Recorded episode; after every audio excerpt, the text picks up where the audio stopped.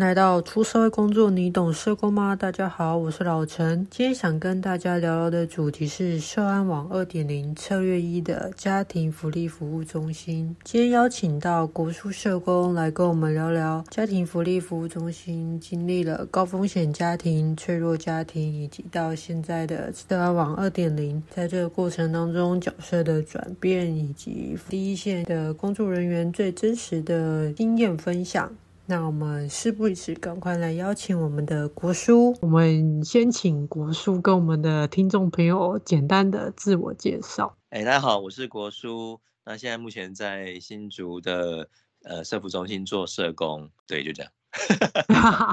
那当初为什么会想要在家庭服务中心？哦，这样的呃正规性的中心是吗？对，其实基本上我当初呃投入社工行业的时候，第一份工是在桃园做。身障个管的工作，然后其实，在那个历程里面，我觉得有跟呃桃园家庭中心的伙伴有很多的合作跟往来。那我觉得，呃，这样一个性质的中心是在我们这个业界是非常需要的，因为补充各领域有一些很不足跟真的是灰色空间的地带，是真的有人需要做这样的业务。对，这样子在家庭服务中心这个业务上投入这份工作大概是多久的？在中心的话，应该满五年了。可是，其实新竹这边的状态，其实是我在投入的呃前两年，其实他的状态还是在做预防性的工作，并非现在做这种一二级的或是二级到三级边缘的这种案件。对，性质比较不一样。那每一个地区、每个县市，其实名称都有不一样，可是对功能大同小异嘛？呃，除了名称不一样之外啊，其实功能也落差非常多。哦，是是是，那 那可以大概给我们介绍一下家庭服务中心的一个服务的核心跟它的定位是在？好，那基本上就是如我刚才前述的，其实就是说，以我们自己新竹来说啦，做的是一二级的预防性跟呃福利性的家庭服务，然后还有一些些是那种保保护边缘的一些家庭。状态，然后我们服务的对象是以家庭为一个单位，所以我们基本上，呃，一个家庭要涉及的议题，通常是儿少、妇女、老人、身障，甚至你想想到想不到的，都会在这里面，所以有蛮多的城市跟呃问题，哦，有可能是呃单一的，也有可能是很复杂、交众而至这样子，对。然后另外刚才有讲到那个各县市的状况的话，因为其实真的有太多县市发展出。很多不一样的面向，那像是新北、双北，通常会讲说福利状态比较先进的都市，他们就会甚至有分组，说可能是呃高风险组，或是说类保护的组别，然后在中心底下，他可能做的就是非紧急状态中的保护案件，呃，像是路倒啊、非劳非残，或是说儿少安置，没有到紧急时刻的警安。都还算是中心的业务范畴跟样态其实有差很多。然后如果说你再往可能比较资源没有那么丰沛的地方，那可能就是更像是我们之前转型之前着重在做一线的预防性工作的工作为轴心，它可能就是以单次性的访视跟多次性的这种福利补助案件为工作内容。对，嗯，那因为大家可能一开始会比较了解到就是高风险家庭。是经过，就是因为社安网的一个建立之后，它有些转型。那这之间有什么样子服务上面的差异吗？嗯，呃，基本上高风险家庭它其实着重的重点轴心依旧还是在儿少身上。嗯、对，这个方案就是叫做儿少高风险家庭嘛。哎，全程基本上就是这个东西啊。可是翠家基本上它是以家庭视为一个整体性，所以不会是单一在处理儿少的照顾，或是说家长的威权的，或是说不恰当的一些照顾的状态。呃，然后其实上网上路之后，我觉得对于各县市的中心的发展，其实有比较统一。可是相对的，就是你会有更多的状况是说，你去中央开会，你可能会发觉到说，哎，可能北市啊，或者是说桃园啊，或者是说屏东啊，他们已经走到什么样的程度了？然后中央希望我们这些比较落后的县市，哦可以追上他们，甚至有这样的一个系统跟制度。那中央在制定这个政策，他们的期待是什么？就可以像六都的系统这么的成熟。公部门做公部门的事情，然后民间单位做民间单位的事情。我我觉得大概是这样。所以，如果是家庭服务中心的社工，会是一个各管的角色吗？如果以以家庭为中心的服务概念，那又要涵盖这么多不同的群体，所以他是要连接相关资源吗？嗯、是一个各管角色吗？其实基本上，我觉得中央大概拟定说，呃，社福中心在翠家在这样社安网的角色里面，其实算是福利类的一个大各管的的概念。然后，无论呃哪一个领域的，或是说哪一个类型的资源，都是在我们这边可以做一个综合的整合啦。嗯，所以就会有所谓的专精服务，就是你们会把这可能比较属于是哪一个服务窗口的去塞案，然后派给他们这样。现在专精还在走。我觉得当然也有好的经验跟不好的经验啊，专精的部分，因为其实现在目前等于是说，我们各自的中心要去，因为我们区域的需求去发展出我们所需要的专精服务。可是相对的是，有些区域就资源是真的很匮乏的，甚至根本没有什么民间单位，所以在不同的资源落差底下，其实要扶植资源出来其实很困难啊。另外程度上来说，就是有些县市政府的。承办还是会有一些旧有的观念，会觉得说，就是对民间单位是还是有一个阶层上面的落差，所以导致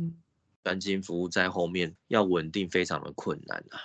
像在社福中心这么多年来，专精服务已经换了单位，换了很多次了，就同样的服务啊，同样的类型的，就一年不行换一个，一年不行换一个，然后换了又不行，然后又没有人接，然后那一年就空白，然后我们只好再去求资源单位来接。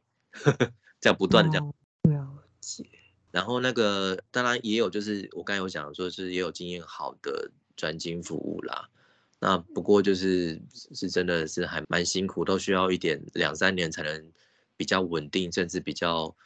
聚焦到底，哎，这个专精服务的内容跟服务项目是什么？我觉得有时候第一年、第二年都是尝试跟看这个服务到底有没有符合我们当初预估的一些需求性在。对，是需要时间。对，是。那也想请教国叔说，如果我们真的有一个需要介入的一个家庭，那会是透过什么样子的管道到你们的手上？那你们的一个开案的指标是怎么样呢？然后会去评估它的哪一些面向？另外就是你们会提供哪一些服务呢？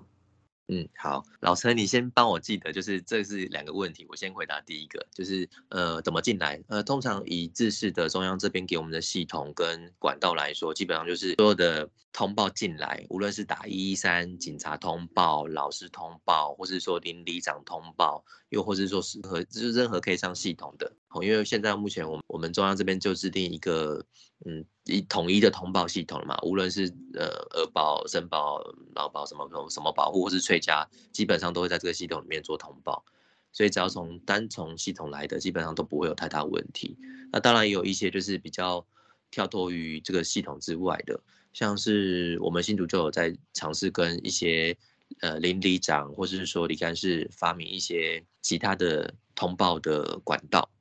呃，因为我们的邻里长通常都年纪比较大。他们在操作这些行政文书上面，其实是有非常大的困难，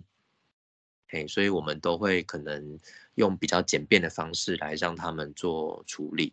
好像是我们就有透过一些比较呃就是第三方的一些社交软体来跟邻里长做互动，然后他们可以直接把他们自己手写好的通报资料，然后拍照给我们，好，我们再跟他就是通话，了解一下这个家庭的状况。好吗？我们就会自己自行做上系统的一个动作。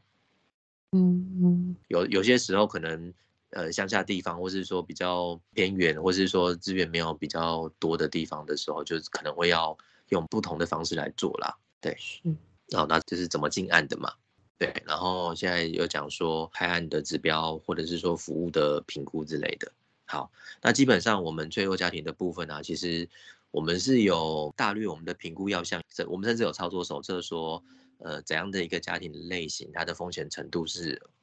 是怎么样的。所以在我们系统勾稽上面，我们只要勾看它的描述文句，可能像是呃网络成瘾的少年，或是说呃经济贫困的家庭，我们勾这个指标之后，它会显示说它的风险系数会多高，哦，它会直接在系统秀得出来。基本上只要是你想得到的、想不到的，都会在我们评估的基准里面。可是我们不一定会依照这评估基准来做正规性的开案标准，因为它只是对于我来说啦，我觉得那只是一个参考的指标。嗯哼。这样来看，还是依照这个家目前的状态，到底是需求跟困难点是什么？因为有时候这些东西涉及到他的知识系统，涉及到他个人的家庭成员的能力，或是说这个环境，然后这个社区对于这个家有多少的挹注，或是说他现在目前有多少的资源网络在这里面，好，这些都息息相关。所以我觉得某些程度上来说，如果要谈开案指标跟评估的话，我觉得可能每个区域跟每个社工可能都长得有点不同。然后，当然，我觉得社安网其实有很想要把我们这些东西做整合跟统一。我觉得这东西蛮恐怖的啦，就是我觉得他好像想要把我们社工变成就是评估的道具跟就服务输送的没有灵魂的机器人这样。有点像造砖这样，就是啊勾勾勾勾勾，然后他就会。list 出来说你有哪些需求，然后就是导入哪一些服务，这样就好了。没错，没错。所以我们在真的实际打到报告之前，我们要勾一大堆选项，然后那些选项会跳出来说，哎，这个家庭是呃中高低风险的哪一种家庭？对，然后我们要说明说，如果说我们要调整这风险的话，这个价为什么需要调整？不过有很多部分，我觉得现在还没有到这么。让我崩溃是因为还有很多东西是我在我自己的评估需求陈述上面的，不是全部都像赵专这样子勾勾勾勾勾，然后点点点点点就结束。对，嗯、哦，那你们会有一些团队的评估吗？还是就是社工评估就可以了？基本上我们应该。中心没有办法做什么团队评估啦，因为我们社工的人力量能是真的有限，而且案量又是就实打实的一直在进案啊。然后我们十日要有，就一定要联络到这个家庭，好，然后三十日要出这个报告，然后出这个报告一定也是访视过可能两次三次，我们确定好这个家庭的概况跟目前的需求之后，我们才会做出这个报告，所以。通常都会花很多时间在这个呃三十日的报告内，也相对的也是最详尽的报告啦。哦，因为我想到就是想说，我们像那个 ICF 需求评估会有一个像专家学者来评估他的一些呃需求或是风险等级嘛。嗯，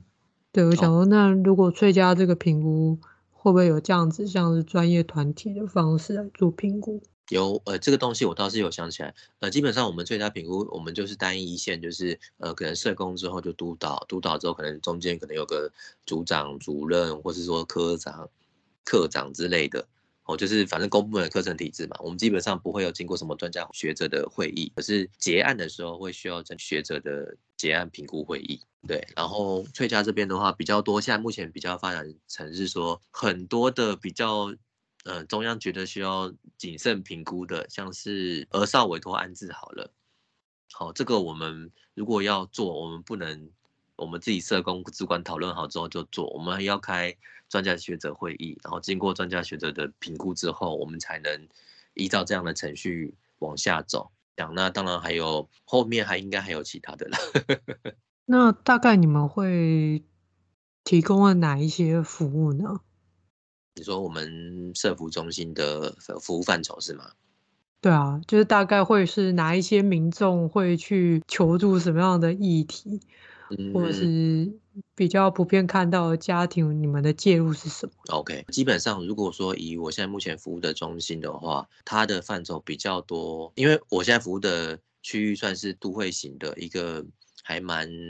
人口开始不断往上走的一个都市，然后可是相对就是它的贫富落差还蛮大的，所以你会发现就是你一边要碰到一些身经地位很高的家庭，另外一边你可能要碰到呃极其贫困甚至没有什么资源的家庭，对，所以在处遇上面其实有蛮多的落差，像是我刚才讲说呃身经地位很高的家庭，大部分的议题是在亲子沟通、亲子教养，甚至青少年的网络成瘾，甚至青少年跟父母亲的呃问题行为。这部分问题行为可能是说他们家长跟小朋友的关系，嗯，就是恶劣到可以彼此动手的这种状态，然后一直被警察通报。对，然后这是一种样态，另外一种就是资源比较匮乏，就会比较像是我们比较多领域在做的，或是说外界对我们社会福利比较刻板印象，说经济贫困，然后没有什么资源，然后就是可能人丁繁杂，然后没有什么学历啊，没有什么能力的这种家庭，然后基本上像是刚刚讲到的比较贫困的部分。因为我们社福中心的概念其实是做大个管，我们本身不会有什么太多的稳定提供的补助或是资源，可是相对的，我们就会知道很多很多领域的补助跟资源，很像是劳保局的老人补助啊，或是说生障的啊，又或是说妇女的特殊境遇家庭啊，或是说儿少的弱势儿少补助，又或是说租屋的补助啊，就是我们会知道很多奇奇怪怪的很多资源。可是相对的，我们不会针对某一个领域有很专精的专研，因为要专业的话，通常是我们碰到那样的案子，我们才会需要多做一些功课。那这些功课的也都是督导跟我们中心的社工还有团队讨论出来的。连接资源算是我们中心比较特别既有的蛮重要的任务吧，在个个案工作或是家庭工作上面。那你们现在有人力比的一个规定吗？然后是有一定的服务期限，就是什么时候一定要结案？然后你们的频率是是如何？嗯，那最后的结案的指标有什么？OK，基本上我们的服务的量能啊，我们中央议定好像是最高是三十五啦，我印象中，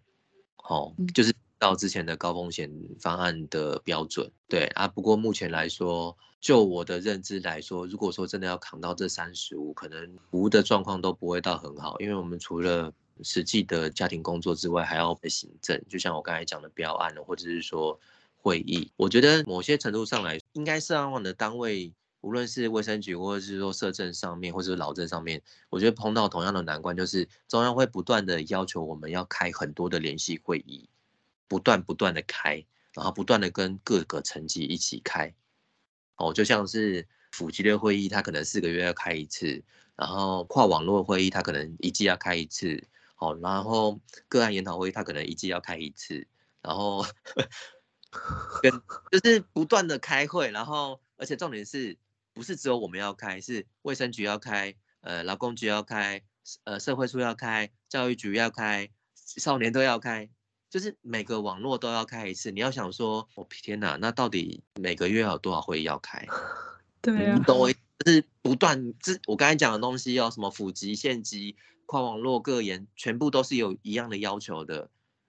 对，所以一直在开会。那目的是什么？目的啊、呃，我大概可以知道说，中央想要我们可以有网络之间的合作跟串联，我可以理解，只是说有时候。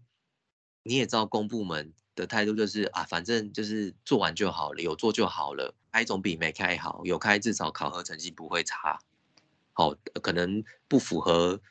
嗯、中央的标准，可是至少我有，我有在试着做。可是有时候就是这么高的频率，其实社工跟实际在服务的督导，或是说主管们，其实根本想不到到底要开什么，甚至。上一个议题还没讨论完，就要被匆匆结束，或者是说一直拉，一直拉，拉个可能这个同样的议题开了两年会议，一直挂那边列管，到底意义是什么？我真的也不清楚啦。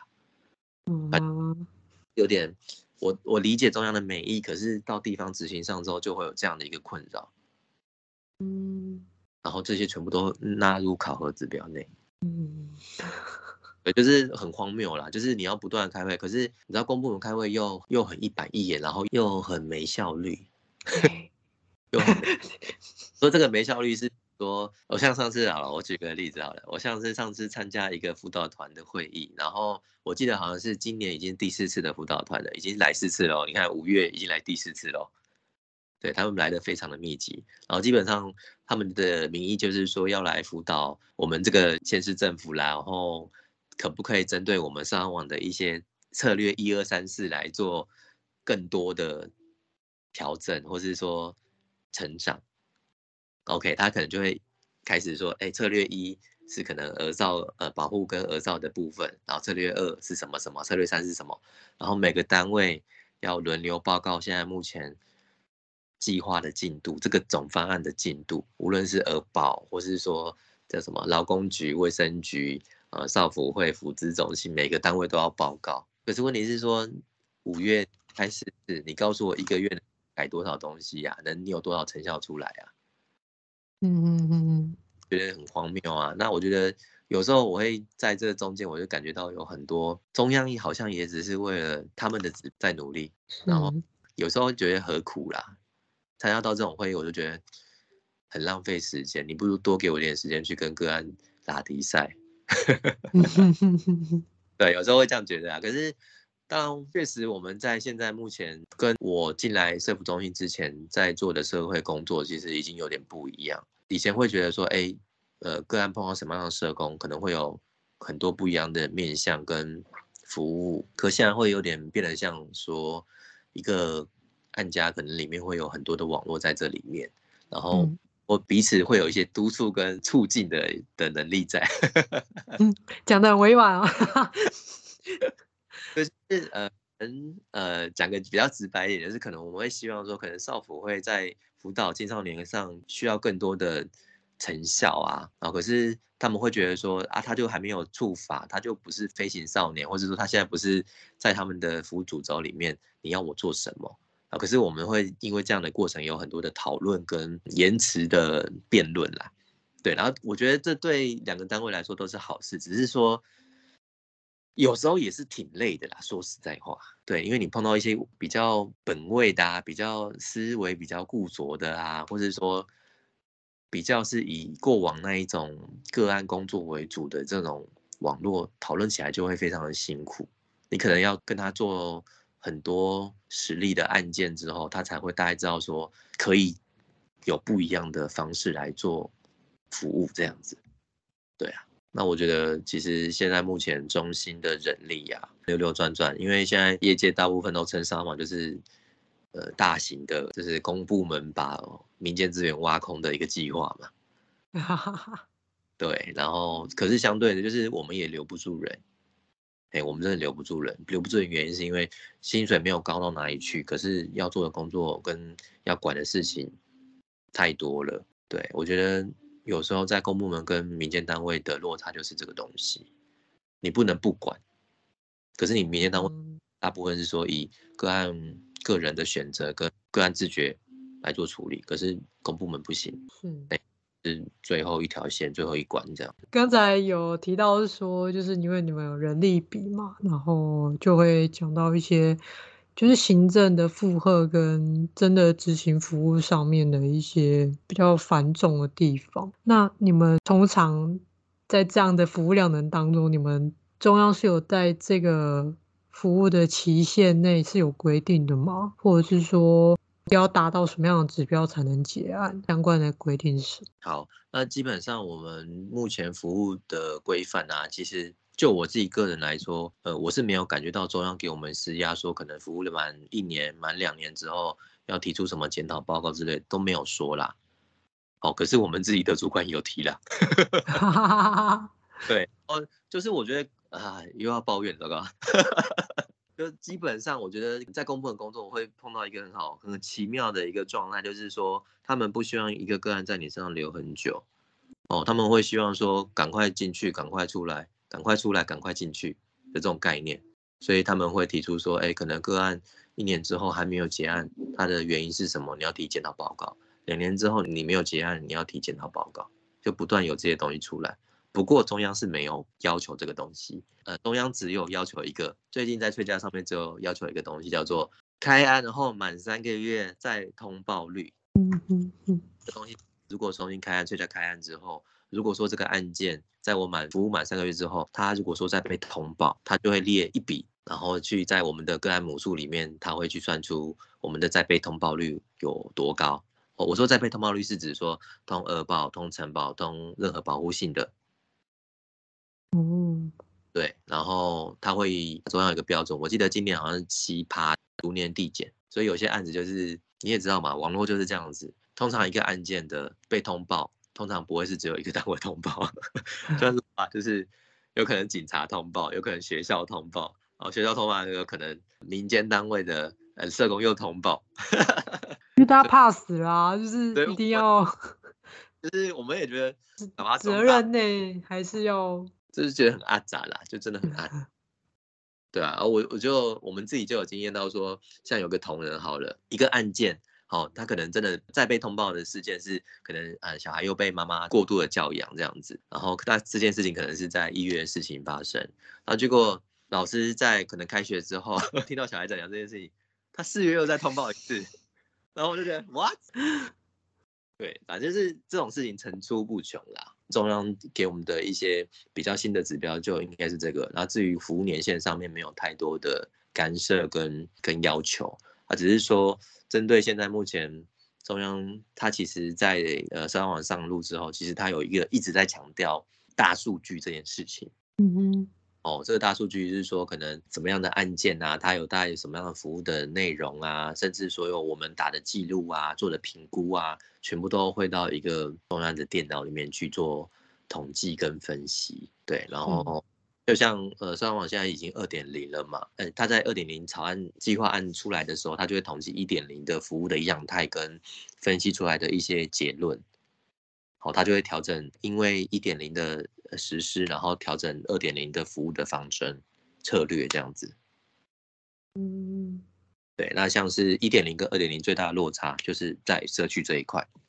他很强调，呃，无论是社政、卫政，或是说哪个领域，他都很强调社区的连接这件事情。像是一点零的时候，他比较强调是，呃，人员跟中心的服务输送顺畅这件事情。对，那可能是成，可能多少就是成立几个中心嘛，然后多少社工挹注啊，然后多少的服务开始提供这样子。哦，大概是一点零，大概是这样的走向。二点零之后，比较像是说服务展开之后。哪些服务其实是呃，我们脆弱家庭服务面向上是有需要的、有需求的，而且它投入进去之后是有很大的效能，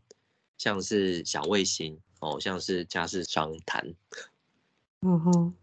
哦，那可能就是二点零，他会很注重，甚至说还会多要求的，哦，这些东西都是基本上都是要跟社区有所工作。哎，那他不会管你说小卫星是跟民间单位、嗯基金会、协会，或是说嗯社区发展协会来合作，他就不管你，反正就是陆陆续续你要朝这个绩效来达成这样。那刚才我有提到就是那个结案指标的部分，嗯，就现今来说，我觉得啦，我个人工作上面，我比较多碰到的是那种转换区域的，反而不是那种服务很好然后结案的那一种多。对，就是我们手边的服务家庭，大部分都是搬来搬去，搬来搬去，搬来搬去。好，我可能收桃园的案子，我可能收新北的案子，我可能收嘉义、高雄。就是我很多的结案的母数，大部分都是搬离。然后当然也有服务好，然后结案的也有啦。度过了那个困境之后，这个家恢复了状态之后，结案的也是有，只是相对于前面的应该。少蛮多的吧，应该有一半吧。嗯嗯嗯，对。然后结案的指标里面有可能是就是服务好了嘛，就是评估结案。然后就像我刚才讲的，也有搬迁的，呃，死亡的，然后升级的，升为保护的。哦。然后我们就结案的，然后也有对。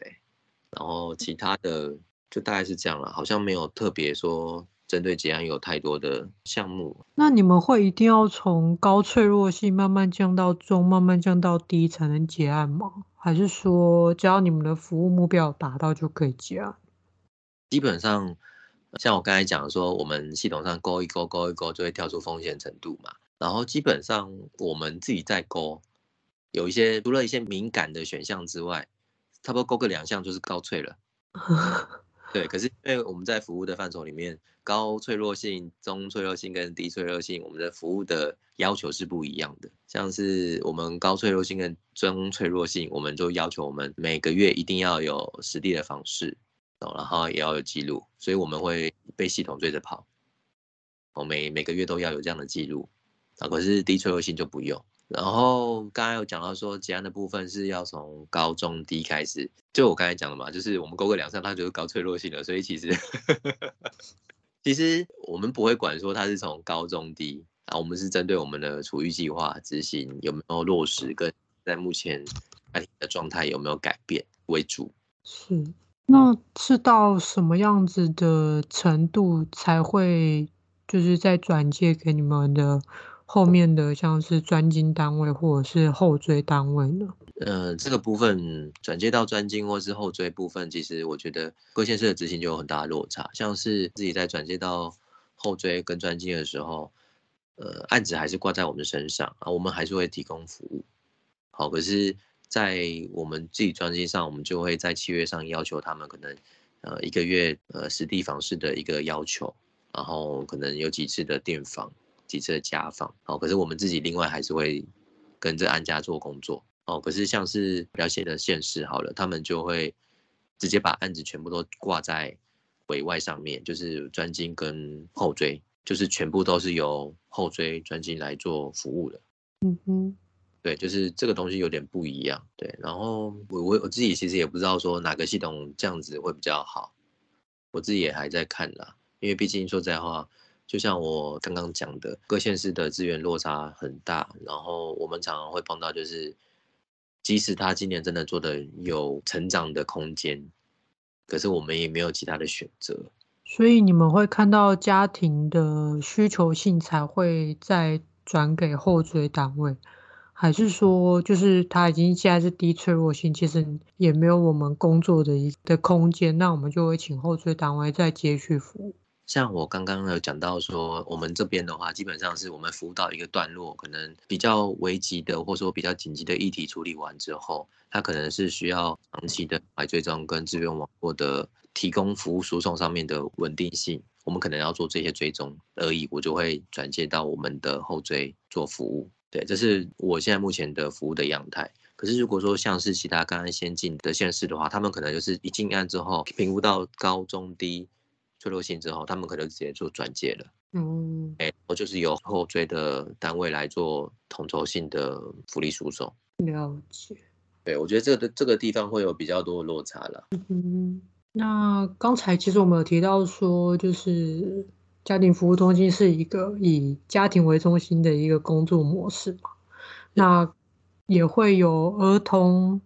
青少年，也有老人，也有妇女。那你们在不同的群体的服务内容上有没有什么一些差异呢？差异当然有啊，差很多，差的 差到要吐血了。因为 跟每个社工都有他比较喜爱、比较专精、比较有兴趣、比较擅长的领域，因为有，就是我也会知道说我自己的不擅长跟我没有办法很很厉害的领域，我自己也都知道。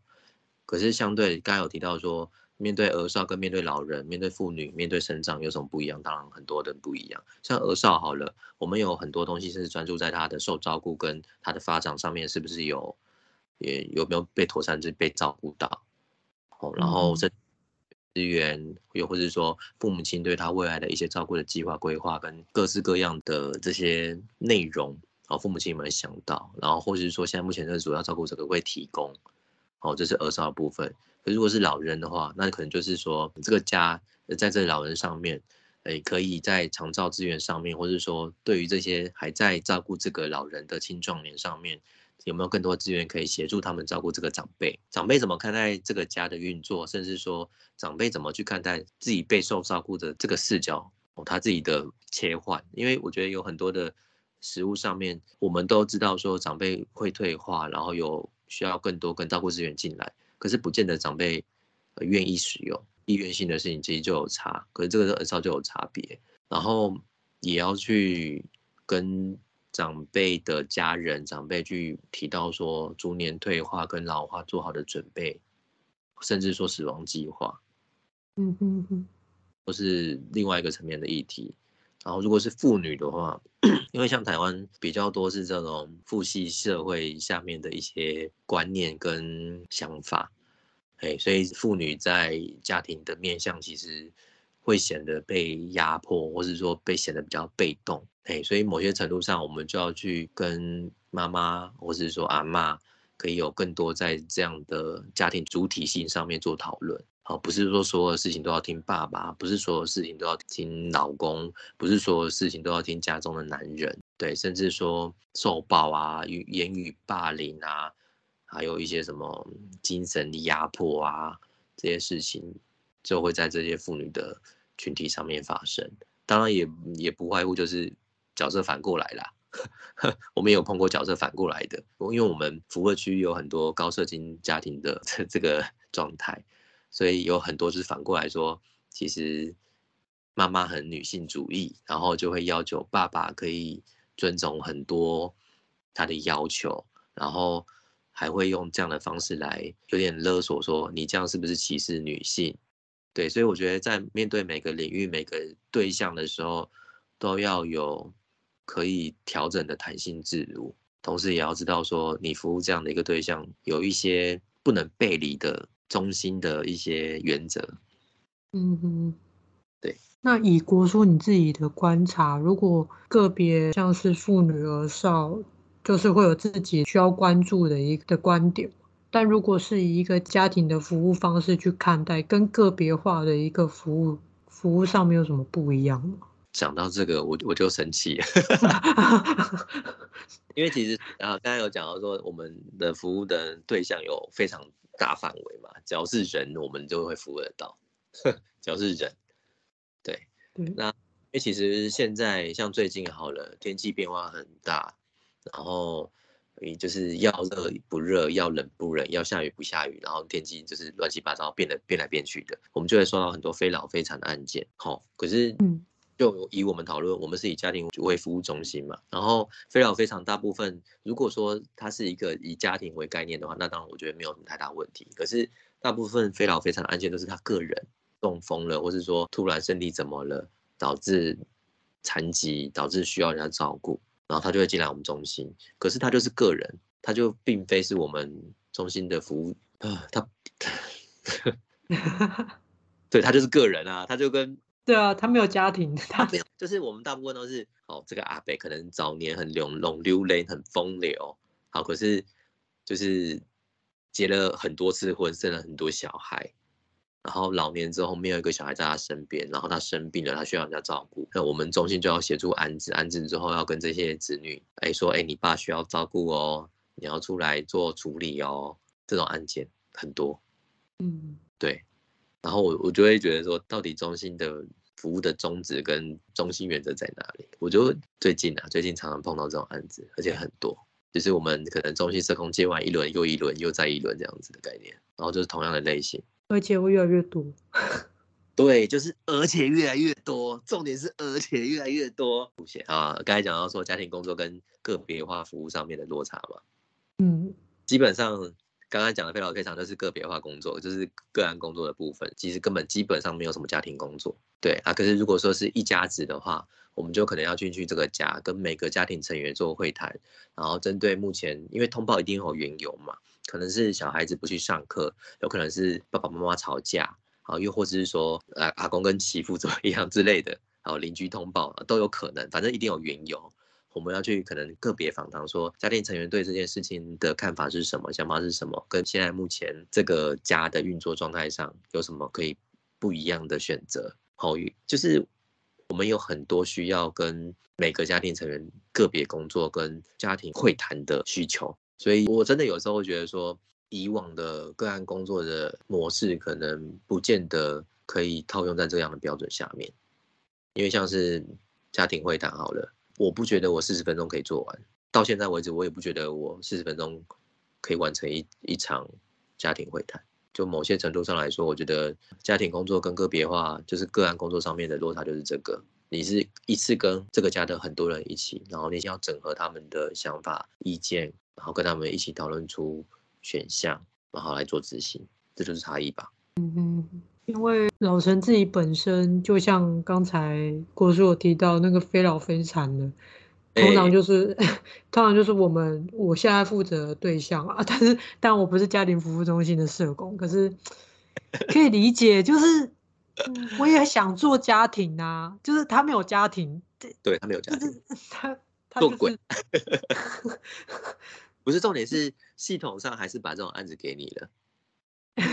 懂吗？就是系统上。是会把这种案子给你，而且重点是，除了非老非常之外，就是还有更多像游民的，对他也是，就是对我们来说，他或许是在非老非常的的一个项目底下，可是游民他有他的特殊性在，就是在这个现象上面，让我也想到，就是最近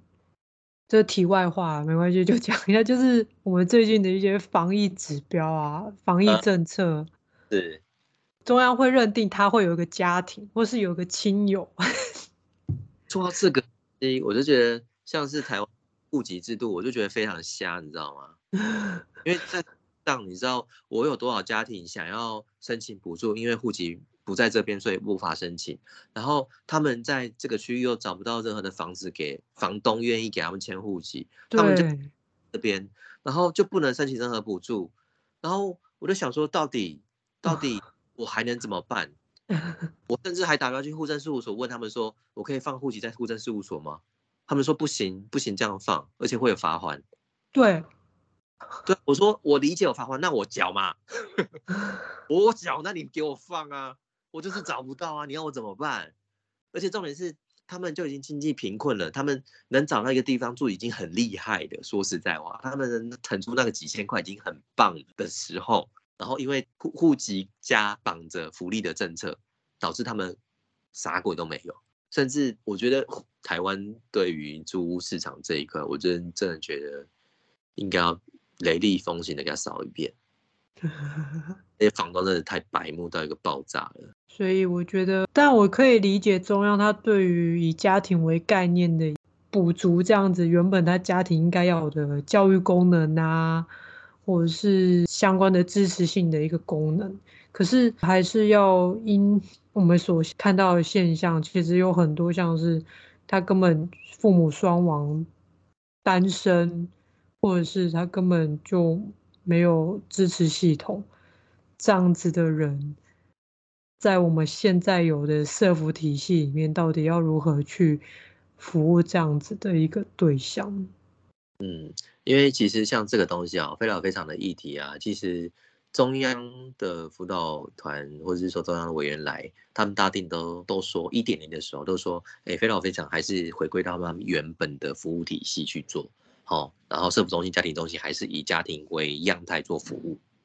这是一点零的时候，可是二点零之后，他开始盘点家庭中心跟社福中心服务非常非常的案件跟频率，对。然后我就觉得，what what，哎，而且也不是每一个他有这样子的议题的对象都有相对应的服务，哎，就是好比我最近有一个，他其实没有任何的福利身份，但是家庭服务中心就会尽全力的说，就帮他弄个身障证明啊，他可能有 他有点忧郁啊，或是他智能是不是有问题？但是我们。谈话起来就没有问题啊，就是一定要让他套入一个系统里面，然后再给他一个社福的资源，不然他就什么东西都没有。对，他也不是街友。对，对，没错，就是这种案子在社福中心跟家庭中心里面，就是会变得是说，赶快帮他取得低收，赶快帮他取得身障身份，赶快帮他取得什么什么东什么东西，然后赶快让他过水过去。可是问题是，这个那我要这样做干嘛嘞？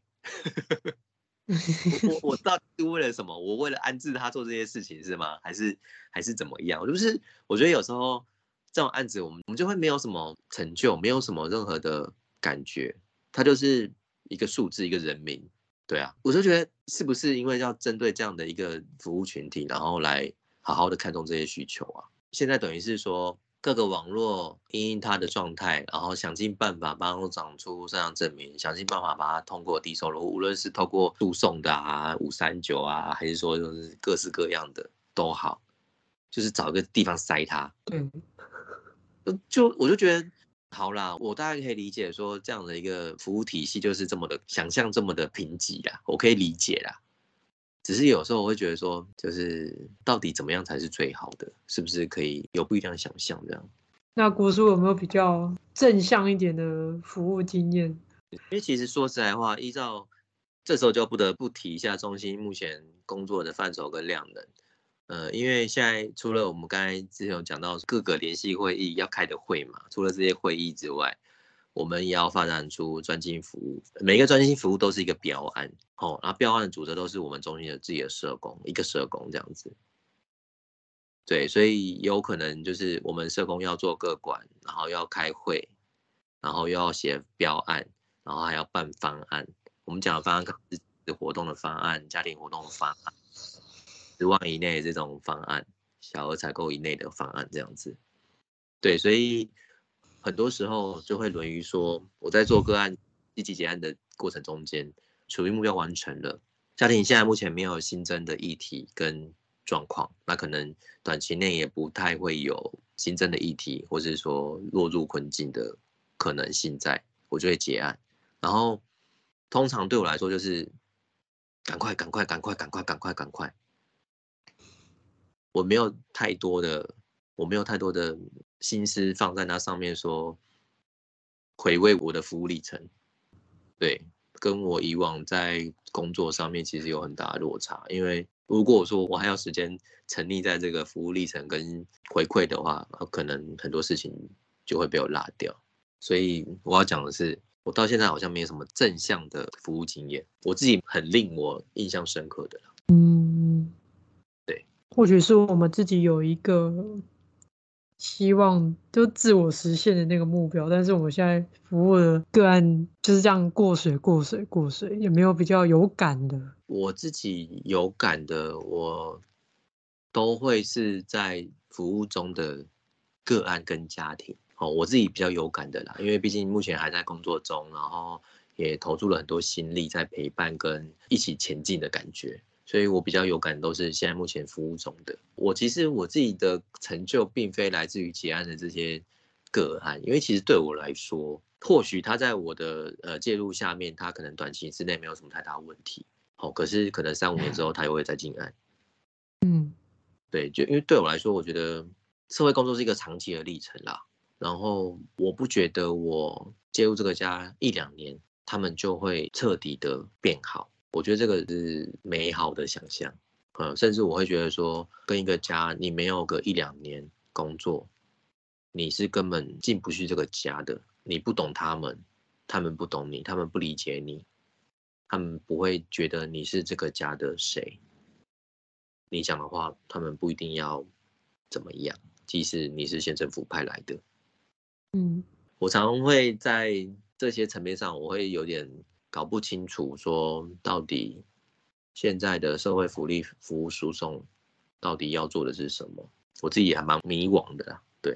也是，我觉得实务上好像跟制度还是有一段距离啊。那真的制度落实了，是不是真的是这些家庭他们所需要的，或者是我们执行我们的介入啦？但是跟他们的需求符合吗？我觉得一直。家庭服务中心一直让人觉得，给我自己的感觉啊，他们是小社会局，然后它比较理想化存在是应该还是在社区，然后跟跟这些大众是最接近社会福利的地方。可是谈到社区这一块啊，我其实有感是说，其实对我来说，在中心这么多年来啊，我也有尝试，我也不断的。有想要做出一些不一样的东西，在跟社区连接上面。可是我会发现说，其实你在社区没有位置，你跟社区就是没有连接，就跟我们在服务家庭一样啦。你在家庭没有位置，你跟家庭就不会有连接，人家自然也不会不会想要多听什么事情，这样子就会沦于就是说，你有什么补助，你有的话你再跟我讲，没有你不要跟我讲那么多话。然后当然这个东西就是我觉得又有点涉及到说，台湾在。社区工作这一块一直都很偷吃步的一个部分，就是说社区发展这一块，他们的概念都是年度经费，你有案子你来申请，哦，就会导致说有意愿要做社区的人，他们就会变得有点 KPI 取向嘛，每个案子我可以拿多少钱，然后为这个社区带入多少益助，所以我一个社区要分申请几个方案，防爆啊，或者说老人的据点啊，博公站据点啊这些东西，然后有时候就会很难去多做一些不一样，或者说真的多做一些对社区有帮助的事情。然后这个因为。我们的长官也是有非常关系，我们长官也希望我们中心可以变成一个小社会处的概念。可是相对就是说，我觉得在那个框架底下，就会有更多不能做的事情，哦，更多不能做的事情，就像是跟社区骂起来骂起去这件事就不能做了，因为你是公部门啊，在很多层面上来说，你要做到政治中立，你要做到可能呃立场上中立。你不能偏颇嘛，对呀、啊，所以有很多事情都不能做，你只能用很官方，然后用很不沾锅的那种方式来跟社区工作。拜托，谁要理你呀、啊？就很有距离感啊。对呀、啊，哦，又又加上有很多的主管又是那种很有欧部门的那种姿态，有没有？嗯。然后再加上他的社工霸权，哇靠，那根本就是哇哇。有趣啊，天，对啊，所以就是，就算我自己是社工，有时候也会在想，家庭服务中心到底他们的定位，我觉得可能在家庭服务中心里面的社工都不知道自己的定位在哪里。有时候真的也是会，就像你说的，很困惑，就是想要深入社区，可是又碍于自己有点就是蛮官方色彩的组织。因为你们是，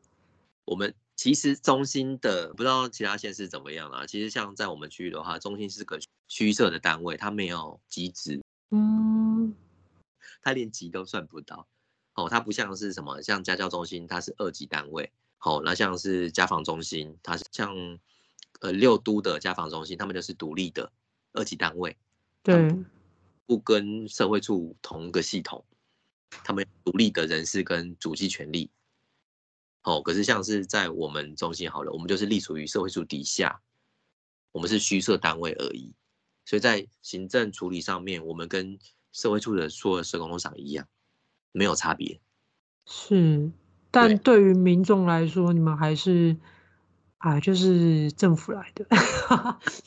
哎，是你就是社会处的社工，所以像是我们常常工作的时候，我们就会依照个案的属性，会有不同的职称。哎、欸，我是县政府的社工哦，我是中心的社工啦。你好，就是可以用用的抬头比较多。对啊，那可是就会模糊掉。我觉得在设立这个中心，它理想上面希望它发挥的功能。对啊，这我觉得这就很明确啦，因为我觉得我可以理解说中央为什么会把社安网。中心在这一环节是很重要的角色，没有错。可是，我觉得他真的忽略了一个很实务的一个条件，就是我们刚才讲到的，它有官方色彩，它离社区就是有一段距离，而且我们要工作起来，其实真的没有像民间单位这么的轻松。哦，有很多很多的限制，跟长官有很多很多的考量。真的。对啊，所以我说。中心要跟社区多么的密集，多么的近，多么的一起工作，我觉得这个目前我自己执行起来，我会觉得是痴人说梦啊。嗯，那刚才国书其实有提到说，你们一个社工其实还要背标案嘛，就是你们还要自己去找你们的专精单位。对，没错。那你们就以你的经验来说，你是？怎么去找这个专精单位？因为专精代表他一定有主要的服务的项目嘛。但是你们本身家庭的样态又那么多，这个专精到底要专精在什么地方？那要怎么跟这样子的专精单位合作？基本上就是靠自己的个人网络了。对，就是你过往的工作的历程，你碰到的人，然后不断的把消息铺出去。自己回收。说实在话，你只能说透过可能各式各样的案件的互动上面，你跟多少网络有合作过，然后曾经呃合作经验是不错的，而且也知道说他们可能在某些领域上有想要多做一些事情，或是有深耕，然后可能想要把他们邀请来我们县市一些做一些比较开头的一些拓荒的工作。对，这比较有可能啊，不然基本上真的没有什么管道。所以找这个事情就是由你们，就等于你们是自己的承办，然后要去找这样子的单位。应该说自己的承办，就是说我们在写这计划的时候，我们自己要发起嘛，需求是我们自己看好，所以所有的分析评估也是我们自己做，需求评估也是我们自己做，然后好不容易写出一个方案之后，我们要自己去找单位，然后找到单位之后，劝说他们来不跟我们签约，变成要这个标案。哦，然后标到标案之后，然后然后再来讨论说，哎，可以怎么执行，或者说执行过程中间有什么问题呀、啊？可能来年的标案，你明年的标案要不要再修正一些些，或者说增加调整一些东西？对，这些都是历程。因为好像在我的县市比较会是社会局去找这些单位。对，所以这个就我刚才常讲的是。每个县市的中心的样态其实落差非常大，像我知道你的区域啊，其实就是呃这些行政事务部分都是由局内来做处理，然后中心的社工主要是在做预防性跟福利性的评估为大宗，所有的评估都是在或是案件的申请上都是在中心做处理，嘿，他们就是把它拆开来了，对，对，可是像这样的业务好了。可能就是我们区域不够大，所以才没办法做到这件事情啊。所以这些工作都还是我们自己在做，我们就也拆不开。那你自己是怎么跟这一些现有的专精单位去合作啊？现有的专精单位做合作啊？嗯，像是我们自己哦，说到这个，这个也是考核指标之一，我们也有会议，跟所有的专精单位这个要开会。还有会啊？怎么那么多会啊？对，对，就不算在开会，就是我们这个好像四个月一次，然后要跟所有专业单位开会，与会说讨论说目前的执行的状况、各案服务的期程，然后跟有没有要调整的地方。对，又是开会，Yeah。所以如果有一个案子要给他们，你会先？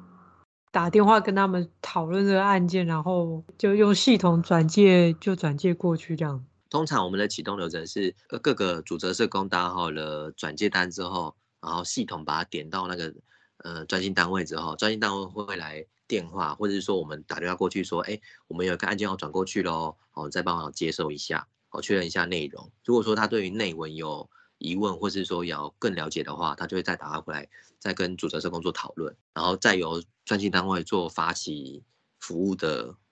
看是哪一种专心服务啦。如果说是可能心理咨商的话，那可能是就直接由智商所这边联系。啊，如果是后缀单位的话，可能就是要我们社工、主责社工带着后缀的社工一起去家访做交接，就服务有点不一样。对，哪一种类型的？嗯，所以专精比较不会是我们直观想象的社服团体，有可能是像说心理咨商，就是智商所。对，也有可能。然后也有像是之前我就想说发展出类似小卫星的据点，可是就是，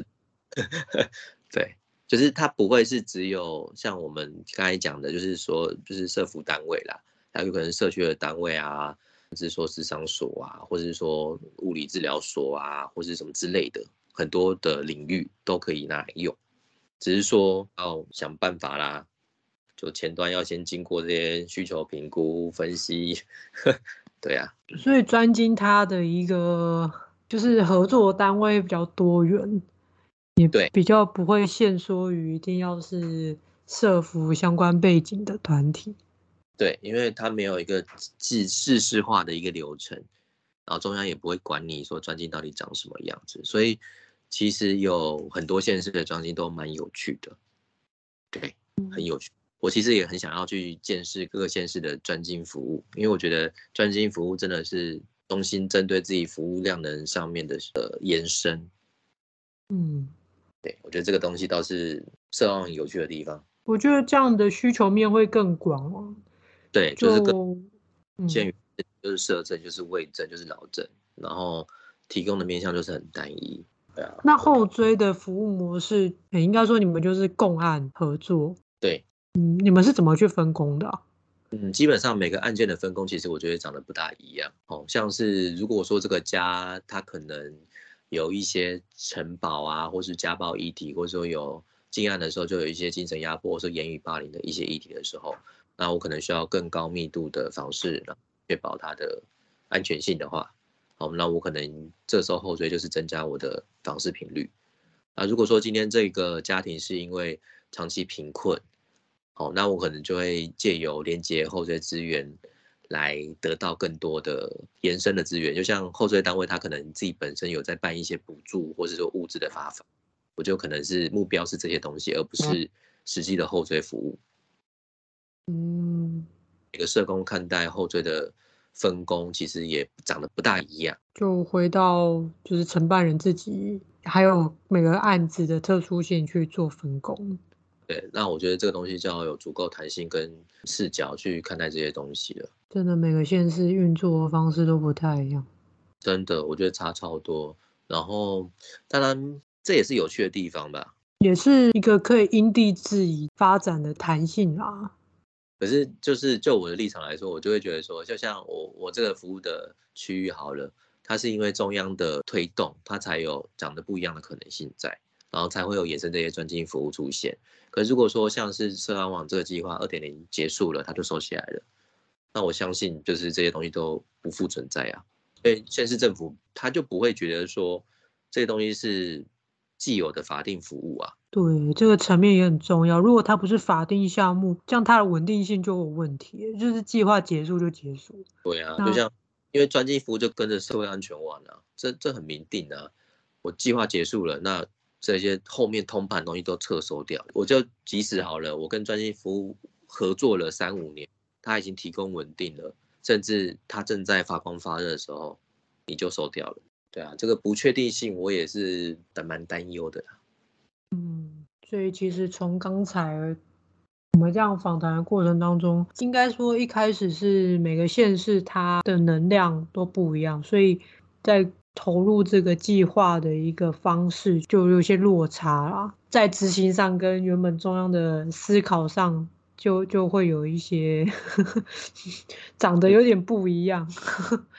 对，就好比说国书现在的所在县市，一个人要最多三十五万，然后还要开一堆的会议，甚至要自己找自己的专精，还有后追单位。这一些都会压缩到真正去服务家庭的一个量能呐、啊。就这些都历程啊啊！标案我有曾经碰过一个标案，我走半年还没走完。我动笔开始写到有签案，到生出来标出去，完成花了半年以上的时间，终于把这标案标出去了。然后结果明年又又没了，就是这些东西都是我的心血，没有错。可是它就是。需要在这些历程里面不断的、不断的来回、来回的，就是我就觉得，哎，好又很累啦，就，然后还有访视一些像我们刚才讲的单次性的访视，六岁以下的案子，呃，低收、中低收六岁以下的案子，跟像是桃园有多胞胎的案子，然后新北他可能有小爸妈的小户长的案件要访视，就是有各式各样奇奇怪怪的案子。计划是这么写，可是它所延伸的，因为我们服务的是人啊，服务的是家庭，那样态很多，然后所以你要投入的层面就很广，什么样的问题都会发生。对啊，哎哎，反正我觉得有些时候就是说实物上面的看到，然后就我的立场，我会想要积极的想要去做一些改变跟。调整，或是说尽办法尝试做一些不一样的东西。可是问题是说，工作量呢就已经很满的时候，有些时候就真的很难。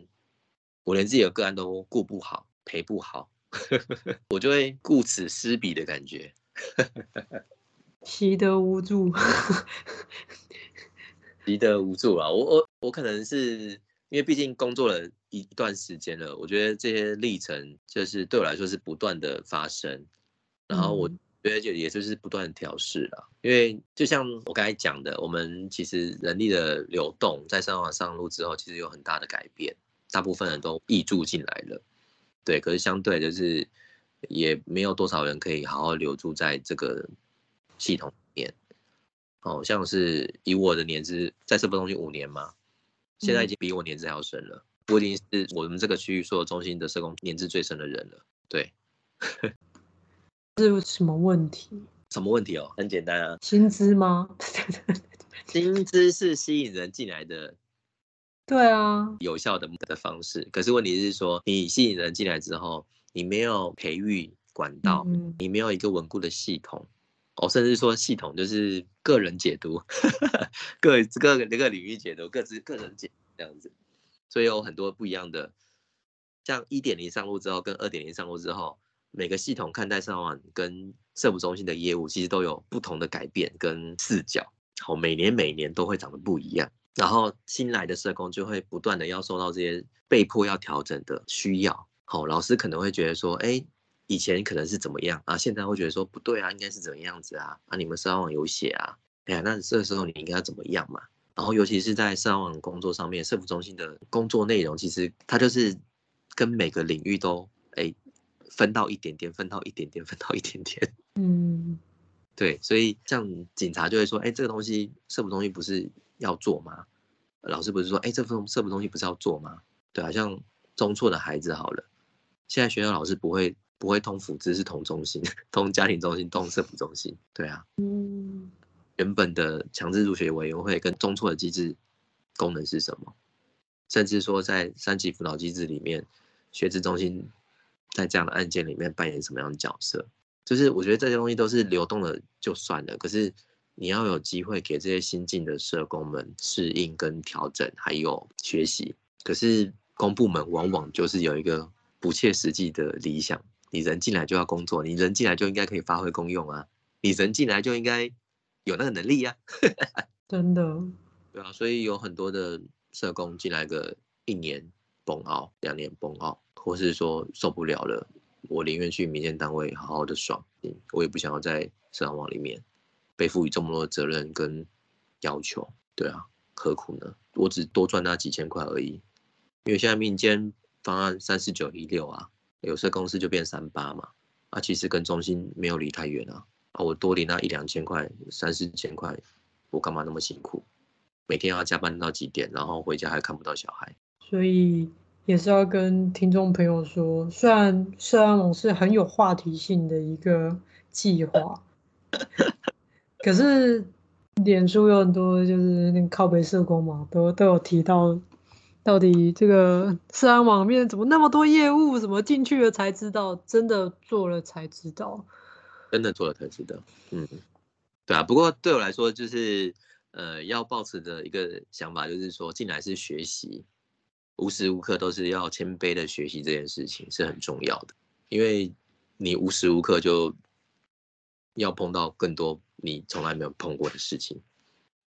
那果叔，你觉得在你这样总结的社工，你从事社工应该也蛮久了，你觉得在家庭服务中心的这整个历程当中，你觉得比较对于你自身是一个珍贵，或者是你觉得很有吸收的地方是什么？就是无时无刻都有新的东西，无时无刻都有你没有碰过的东西，无时无刻都可以有机会学习。嗯嗯，我觉得这一点是，让我还没有很腻的，还没有还没有让我想要离开的原因。对，虽然说有很多无奈啦，然后也有很多很。令人难受的事情，嗯，对。可是我觉得有机会学习，对我来说，对我这个可能对我这个年纪的人来说，多多少少都还是有一个很正向的一个驱力吧。就我觉得就是想法很，嗯，你的立场是这样，就是可以让自己继续往前走。可是很多人会认为说，一直很多 一直在尝试自己不是很熟悉的东西，这是很挫折的。哦，你是说在原地一直在那边撞头撞头是吗？对啊，就是如果相同的一个概念在不同人的思维里面，你的想法是一个可以学习的一个机会，可是另外一群人有可能会认为这一些都不是我熟悉的，那我只有吸收一些负向的经验。但是我觉得，就是你的思维是很重要的，对于我们要持续。投入在不管是家庭服务任何场域，都是要有这样子的一个心态啊，不然有很多无奈的地方啊。从我们刚才这个制度啊，到食物啊，都有很多无奈的地方。嗯，可是说到这个东西啊，其实呃，我自己对这个东西也有蛮多的忌惮啊。嗯，忌惮的原因是因为我虽然是抱持这样的想法，可是不见得中心的所有人都是抱持这样的想法。嗯，对。然后可能我的同事就会说：“你为什么要做这件事情？哦，你为什么要把一些工作，呃，应该是可能另外一个网络应该做的事情，你把它揽过来做，或是说你为什么要这样分工？”嗯哼，觉得有时候涉及到每个社工不一样的价值观的时候，就会有很多的。不同面向的该思考的地方，然后也因为呃，像我在中心的年资比较少，然后呃，年之前的后辈们，他们就觉得说，我又不是你，哦，你可以做到，我做不到，或是说我，嗯、哦，你愿意这样做，可是我不愿意啊，或是我不想啊，我自己会觉得说，我很担心这样的一个状态会给对方们有很多的压力了，嗯，就是自己做的。别人有时候有一些不一定认同，对，那你你会觉得没有支持？我觉得支持与否，我觉得倒是还好，而是说担心在这个过程里面，我的同仁们会觉得压力很大。对，压力很大，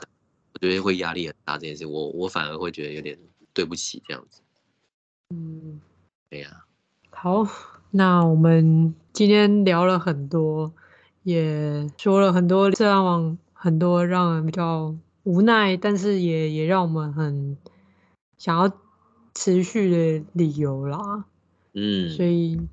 那我们今天的访谈就到这边。好，很多耐人寻味的东西，我觉得听众朋友可以好好的去 体会，因为很多东西都是。深入其境，你才会知道了。嗯。那我们听你的分享，也会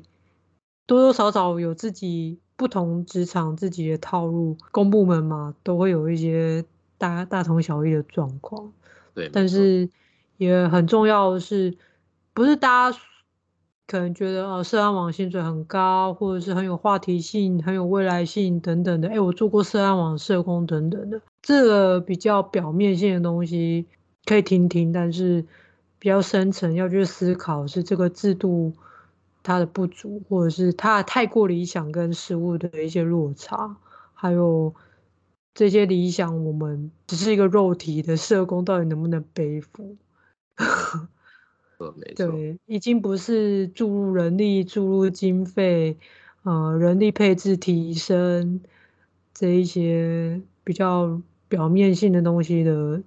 的支持，很多时候是软体，像是经验传承。我觉得很多时候每个方案的立基点都是很好，每个计划都很好，可是没有人的传承，很多事情就没有办法继续。那计划的稳定性也是，就是可能现在都是一个计划阶级，它也不是法定项目，今年有，明年就没有，或者是今年。有的政策，明年的政策又改了。那对于接受服务的跟我们只提供服务的，都是我们不太乐见的状况。可能是更好的改革，可是这个阵痛期都是我们双方都要去承受。那当然就会造成人员的流动，或者是就像刚刚说的，人才会有断层，因为。大家都不知所措，一直在滚动式的修正。那修正到什么时候才是所谓的成熟？嗯，我们都要有心理准备去接受这样子的一个不稳定。对，没错，这个我还没蛮有蛮有同感的，因为有很多的后辈，然后是真的很不知所措在服务的环节上面。对，所以很感谢国叔告诉我们。现在实物的状况，当然也不是每一个县市都是长这样，但是，呃，我的经验，我对对对对，就是让听众朋友可以更了解这个计划现在实际上运作的一些现象跟状况。嗯，弟弟，好，谢谢国叔，谢谢老陈。好，那我们就这样喽，拜拜。好的，谢谢。